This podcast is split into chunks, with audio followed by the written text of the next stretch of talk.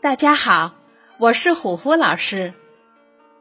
今天咱们继续讲三十六计的故事，第十三计打草惊蛇。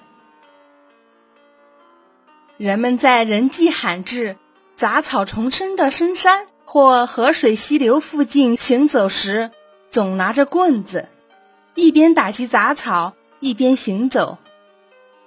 这是因为杂草丛是蛇出没的地方，蛇喜欢潜伏在草丛中，不易被人发现。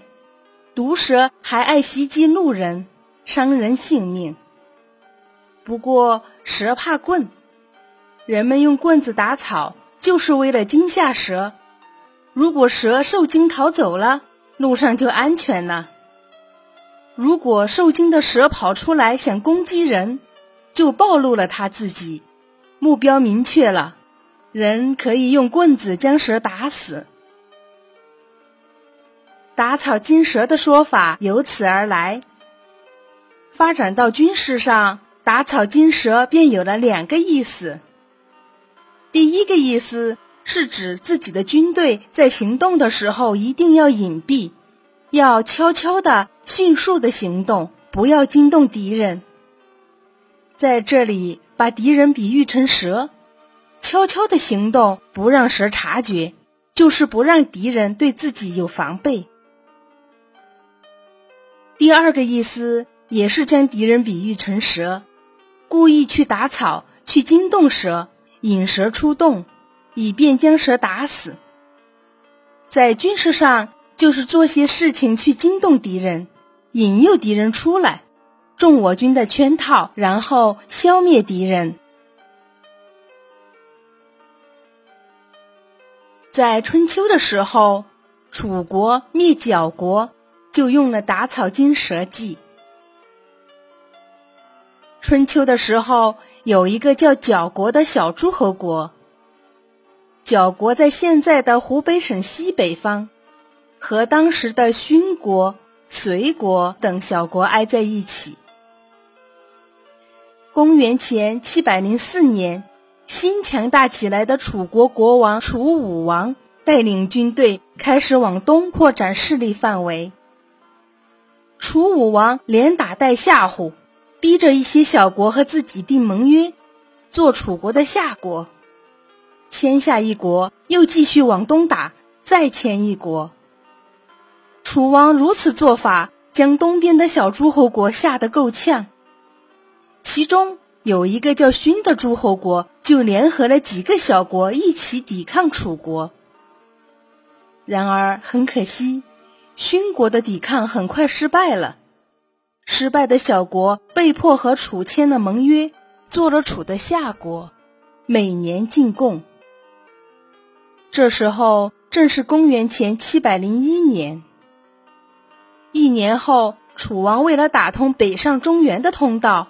便说，当初勋国领头反抗楚国时，角国给勋国提供了很多战争物资，因此角国必须被惩罚。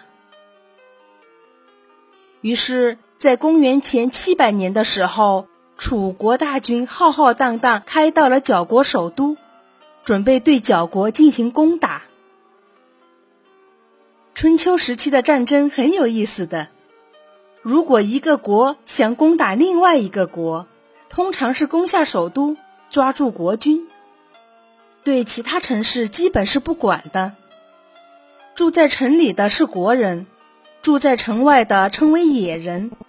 通常野人也不怎么关心谁打谁，如果要打仗，就是国人去打。所以楚武王的军队直奔角国首都。并且成功的将角国首都围了起来。令楚武王始料未及的是，角国虽然是个小国，但是角国首都的城墙修得十分高大坚固。春秋时期是冷兵器时代，攻城全靠人力和粗笨的梯子之类。一旦遇上高大坚固的城墙，要打破城池是很困难的。楚国军队围着角国首都高大的城墙拼命的攻打，可是不管他们怎么拼命，就是攻不上去。时间一天天过去，楚国士兵的伤亡越来越多，角国首都却岿然不动。面对困难局面，楚国的谋士想出一个办法。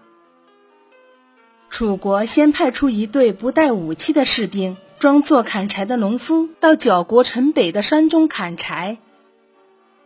这些士兵表面上是在砍柴，实际上是借砍柴为名，跑到山里又喊又唱，追逐打闹，嘻嘻哈哈的闹了一天。这么大的动静，角国士兵当然看见了。他们被围困了一个多月，城里已经很缺柴火了。见楚军士兵在山里砍柴。心里自然是在意的。角国士兵观察了大半天，最后组织起来冲出城去，将进山砍柴的楚国士兵杀得落花流水。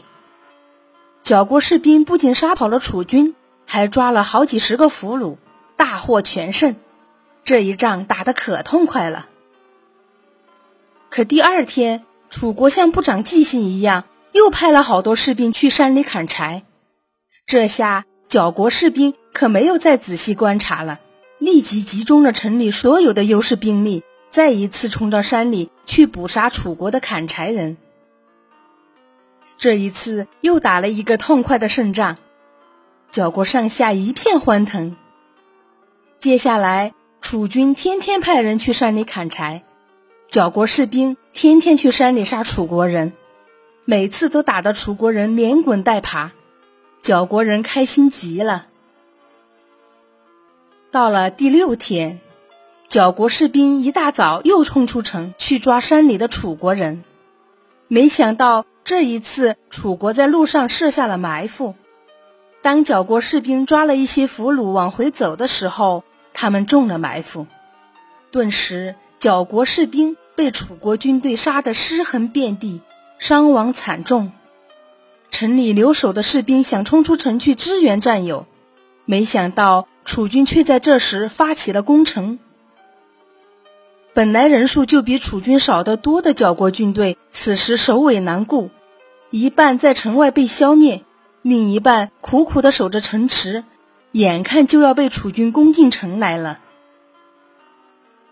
角国的国君一看这种情形，知道完了，楚军攻进城只是时间问题了。与其让士兵白白战死，楚军攻进城来烧杀掳掠，还不如趁现在城还未破先谈条件。于是角国国君命人给楚王喊话，表示愿意投降。楚王见角军愿意投降，便开了一份条件很苛刻的盟约，让人送给角军。这时候的角国国都。被楚军士兵包围的严严实实，角国的士兵也伤亡了一多半儿角军哪里还有胆量和楚王讨价还价呢？他拿着盟约，无可奈何地签了字。